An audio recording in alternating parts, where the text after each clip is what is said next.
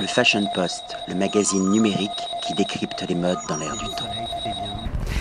William Arlotti pour le Fashion Post. Aujourd'hui, nous allons parler design et nous allons parler surtout couleur en nous dirigeant vers l'Italie avec Alfa Romeo. Jean-François Serre, vous êtes à la fois responsable du service presse de Fiat France et vous êtes aussi attaché de presse de la marque Alfa Romeo. Alfa Romeo, c'est déjà une date, 1910. Est-ce qu'on pourrait commencer notre échange, notre conversation à travers un, un historique de la marque? Très rapidement, effectivement, la, marque Alpha, puisqu'on ne parle pas d'Alfa Romeo mais d'Alpha, est née le 24 juin 1910. Si on remonte quelques temps en, avant, on va dire, ça remonte même à 1907. Euh, à l'origine, Alpha est une marque française. C'est un constructeur euh, bordelais qui s'appelle Alexandre Darac, qui a fait une filiale euh, en Italie, filiale qui a connu quelques difficultés et qui a été reprise par un certain nombre d'investisseurs qui a créé cette fameuse société Alpha, qui s'est installée donc à Milan. Alpha devenu en 1915 Alfa Romeo, hein, cette année c'est le centenaire d'Alfa Romeo, eh bien euh, cette euh, marque euh, est lombarde, est une marque milanaise. Aujourd'hui, Alfa Romeo appartient à quel groupe? Alors, le Alfa Romeo a été repris en 1987, fin 86 par le groupe Fiat et euh, désormais euh, fait partie euh, du groupe Fiat Chrysler Automobile, qui est un groupe très récent, hein, qui regroupe l'ensemble des marques automobiles de Fiat, hein, Fiat, Abarth, Lancia, également Maserati, et toutes les marques de Chrysler Group, en particulier Jeep, Dodge, Chrysler, et puis Ram, qui est la branche, on va dire, des pick-up qui ont beaucoup de succès aux États-Unis. Donc voilà, c'est un très gros groupe aujourd'hui qui représente pratiquement 4 700 000 voitures vendues dans le monde. Et euh, Alfa Romeo euh, fait partie, on va dire, euh, des marques prestigieuses de, ce groupe. Une marque qui va faire l'objet d'un plan de relance extrêmement ambitieux qui devrait être annoncé dans les, dans les prochains mois et qui devrait voir la sortie de pratiquement 8 nouveaux modèles d'ici 4 ans. Donc c'est un plan, plan très ambitieux qui attend cette belle marque, on va dire. On est dans un monde qui est globalisé où justement la transversalité touche le design, la mode, euh, euh, la, fusion entre un créateur qui va faire une série limitée sur une euh, sur une voiture. On prendre l'exemple par exemple de Fiat avec Petit Bateau, mais nous notre sujet aujourd'hui c'est Alfa Romeo. Comment est-ce qu'on arrive à, à garder dans ce monde globalisé un vrai ADN et une vraie signature de marque italienne tout en restant unique, spécifique et en ayant la volonté de conquérir d'autres marchés? Alors, ce qui est intéressant avec les voitures italiennes, d'une certaine manière, c'est que justement, il n'y a pas forcément la volonté de vouloir essayer de plaire au plus grand nombre. Le but, c'est de maintenir notre italianité, de maintenir notre ADN, en particulier en matière de design, puisque d'une certaine manière, le, design automobile est italien, les, grandes références, les grandes signatures sont italiennes encore aujourd'hui. Et euh, d'une certaine manière, les marques italiennes et Alfa Romeo en particulier se doit systématiquement de respecter euh, son véritable sens, j'allais dire, artistique euh, en termes de design automobile. C'est un point fondamental. On achète une Alfa Romeo avant tout pour son design, à des niveaux d'ailleurs tout à fait extraordinaires par rapport à nos concurrents. Hein. c'est tout à fait incroyable. Donc c'est pour nous un avantage fantastique, mais c'est aussi une contrainte énorme. Parce qu'à un moment donné, on n'a pas le droit de faire une belle voiture. C'est pas assez. Il faut aller au-delà. Donc c'est intéressant, mais euh, j'allais dire extrêmement complexe à, à mettre en œuvre. Mais c'est ça aussi qui nous donne notre force sur le plan international, parce que c'est ça qui fait notre notoriété. Comment est-ce que vous pourriez me définir l'italianité d'Alfa Romeo? C'est quoi l'italianité d'Alfa Romeo? Bah Déjà, euh, c'est euh, une marque euh, qui, dans l'imaginaire collectif, ramène systématiquement à quelque chose de très connu qui est la Dolce Vita, qui est quelque chose, la, la, grande période bénie des années 60. Alfa Romeo est intimement lié à cette, à cette période. Alfa Romeo, c'est aussi, je dirais, la synthèse du design automobile à l'italienne. Des voitures légères, des voitures fines, sans excès de style, des voitures très épurées, mais très sensuelles en même temps. Ça veut dire qu'à un moment donné, euh, on a toujours essayé de faire des autos qui n'étaient pas forcément très spectaculaires, mais des voitures qui étaient très émouvantes. Et ça, c'est une signature euh, très italienne et très Alfa Romeo. Quels sont les grands noms, les grands designers qui ont justement signé, collaboré, participé à cette success story? Alors on, peut dire qu'il y, a deux, euh, parties. Euh, il y a la partie euh, traditionnelle, j'allais dire d'avant-guerre, où à l'époque un, constructeur automobile fournissait de la mécanique, un châssis et des carrossiers, des, designers, des artistes de, la carrosserie automobile signaient des, carrosseries adaptées à ces autos.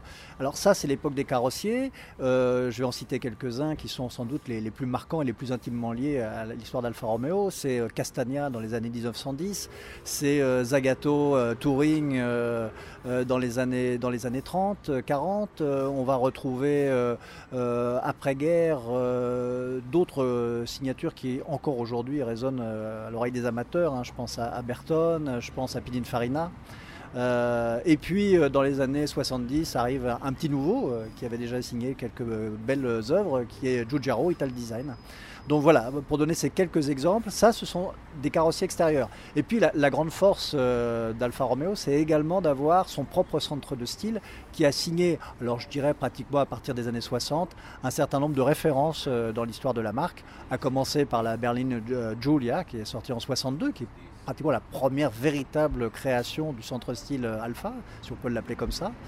Et puis euh, vient se greffer derrière d'autres modèles euh, euh, plus récents comme l'Alfetta, et puis des voitures comme les 75, comme les, les Alpha 156, et puis des, voitures plus prestigieuses, plus exceptionnelles, qui sont découpées, qui sont l'Alfa Romeo 8C qui date de 2000, 2006, et puis plus récemment l'Alfa Romeo 4C. Euh, voilà, tout ça, ce sont des véhicules qui sont signés euh, du centre style Alpha. Mais pour simplifier, on dirait presque que euh, s'agissant des voitures courantes comme des berlines, c'est plutôt Alfa Romeo qui les signait. et puis s'agissant des coupés, ça avait plutôt tendance à être des designers extérieurs qui les signaient. Alfa Romeo, c'est aussi une gamme de couleurs avec une couleur spécifique. Quand on évoque Alfa Romeo, moi je pense personnellement au rouge Alfa Romeo. Qu'est-ce qu'il a de particulier, ce rouge, cette référence? Il a de particulier que, comme souvent, il a une petite euh, teinte particulière même si d'une certaine manière le rouge alpha a, parfois et régulièrement changé de tonalité. Euh, il n'y a pas un rouge alpha qu'on va retrouver de 1910 à nos jours. Euh, par contre, ce qui est vrai, c'est qu'on lit systématiquement Alfa Romeo au rouge. J'allais dire, il y a deux marques dans le monde qui sont comme ça, c'est Ferrari d'un côté et Alfa Romeo de l'autre. Peut-être qu'il y a un lien, puisqu'en l'occurrence, Ferrari a fait ses premières armes chez Alfa Romeo, euh, donc quelque part nos histoires sont liées. Mais euh, ce, rouge alpha, qui est le symbole de la passion, le symbole quelque part de la, la chaleur et de l'émotion italienne aussi, euh, il y a une raison très pragmatique au fait qu'on l'ait lié euh, à Alfa Romeo et à l'Italie, c'est que lorsque, euh, au début du XXe siècle, euh, on a commencé à faire de la course automobile, à l'époque, on courait beaucoup plus par pays que par écurie. Et donc, chaque pays, chaque grand pays, se voyait attribuer une couleur.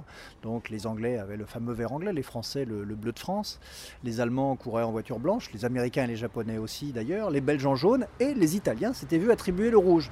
Or, Alfa Romeo a fait sa réputation sur la compétition, sur la course. C'est ça aussi qui permettait de vendre des voitures aux, plus riches euh, personnes de l'époque, puisqu'en l'occurrence, c'était quand même des voitures prestigieuses que le commun des mortels ne pouvait pas s'offrir.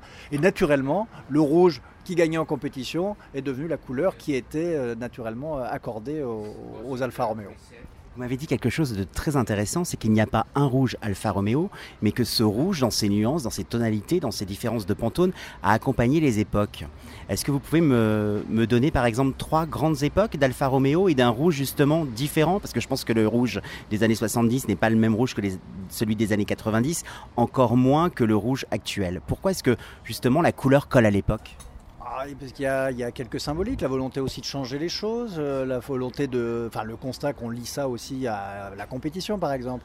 Si je dois prendre trois périodes avec trois coloris de rouge différents, on, dirait avant-guerre, euh, sur la période des années 20 euh, jusqu'à la Seconde Guerre mondiale, c'est un rouge assez foncé, un rouge euh, carmin quelque part, qui est celui utilisé sur les voitures de compétition qu'on va retrouver sur les, sur les euh, RL la Targa Florio, sur les P2 championnes du monde en 1925, euh, sur la 8C 2900B, la magnifique voiture qui a couru au Mans en 1938. Voilà, c'est un rouge assez foncé.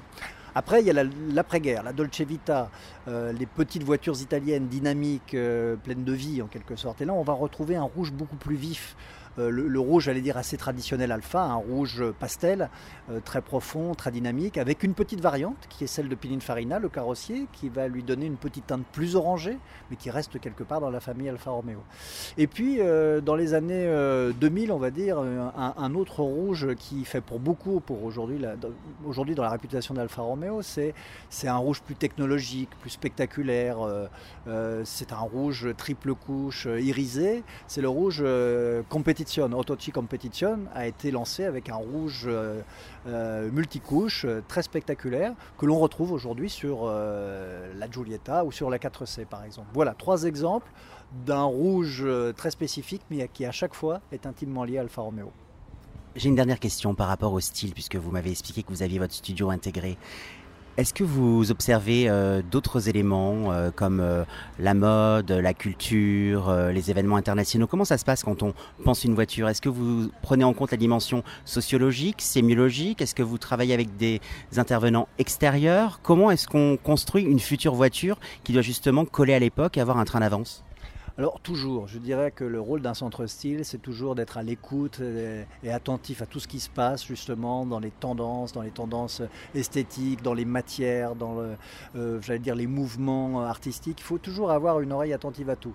Euh, maintenant, je répète, le fil conducteur d'Alfa Romeo, notamment, c'est d'avoir un style très italien, répondant à des codes très précis de finesse, de légèreté, de dynamisme, des styles très épurés. Et de ce point de vue-là, il y a aussi beaucoup la nécessité de se replonger dans son passé, de, se, euh, de, de, de, réinterpréter des, des, éléments esthétiques euh, plus anciens. Et de ce point de vue-là, peut-être qu'Alfa Romeo fait plus appel à cet équilibre entre euh, cette synthèse, on va dire, entre les codes passés et utilisés dans, les, dans, les années précédentes et puis tout ce qui fait la tendance et la mode actuelle. Donc il est clair que l'équilibre est jamais simple à trouver, mais de ce point de vue-là, euh, Alfa Romeo a cette spécificité qu'on ne va pas forcément retrouver sur, euh, d'autres. On va le retrouver un peu sur d'autres marques du groupe également, euh, qui, reposent beaucoup leur image sur leur patrimoine historique. je vais prendre l'exemple de Maserati par exemple. Mais au-delà de ça, c'est vrai que il y a des marques qui sont beaucoup plus, je pense, imprégnées de, de, de, toutes ces tendances actuelles en matière de design et de mode, sans doute plus qu'une marque comme Alfa Romeo, c'est vrai. Alors vous vous inscrivez dans cette tendance du rétro design un peu futuriste, puisé dans la nostalgie pour réinventer le présent. Il y a beaucoup de marques qui... C'est une tendance qui est un peu lourde actuellement. Ou, Oui, c'est, je dirais aussi un classique. Quand euh, le futur euh, est incertain, on a tendance à vouloir se rapprocher, se raccrocher euh, à une valeur refuge et le design n'y échappe pas. Néanmoins, l'idée n'est pas faire une copie d'une voiture ancienne chez Alfa Romeo, ce ne serait pas quelque chose qui correspondrait à notre démarche stylistique. Se nourrir, oui. Être influencé par, oui. Reprendre quelques références de détails esthétiques, sans doute, mais jamais refaire une réinterprétation modernisée de telle ou telle euh, voiture des années 50 ou 60. C'est pas dans la démarche c'est un ensemble, c'est une évolution, c'est une longue histoire, une longue maturation. De ce point de vue-là, là aussi, on, s'éloigne un petit peu de la, la, norme du rétro design comme on va le trouver par ailleurs chez d'autres constructeurs. Pour terminer, dans le rouge Alfa Romeo, il y a la couleur de la passion, il y a la couleur du rouge baiser. il y a ce, dimension du baiser à l'italienne, fougueux. On voit cette euh, femme avec un foulard sur la tête, des lunettes noires, les lèvres rouges. Vous me parliez de, Fellini. Le, public, les clients d'Alfa Romeo, c'est qui sont les clients? Oh, vaste sujet. Euh, de manière générale, on constate que la clientèle euh, est plutôt plus jeune que la moyenne. Catégorie de voitures donnée, on est plutôt un peu plus jeune que, que la moyenne. généralement, des gens qui sont très attachés à l'esthétisme, prêts à défendre leur choix.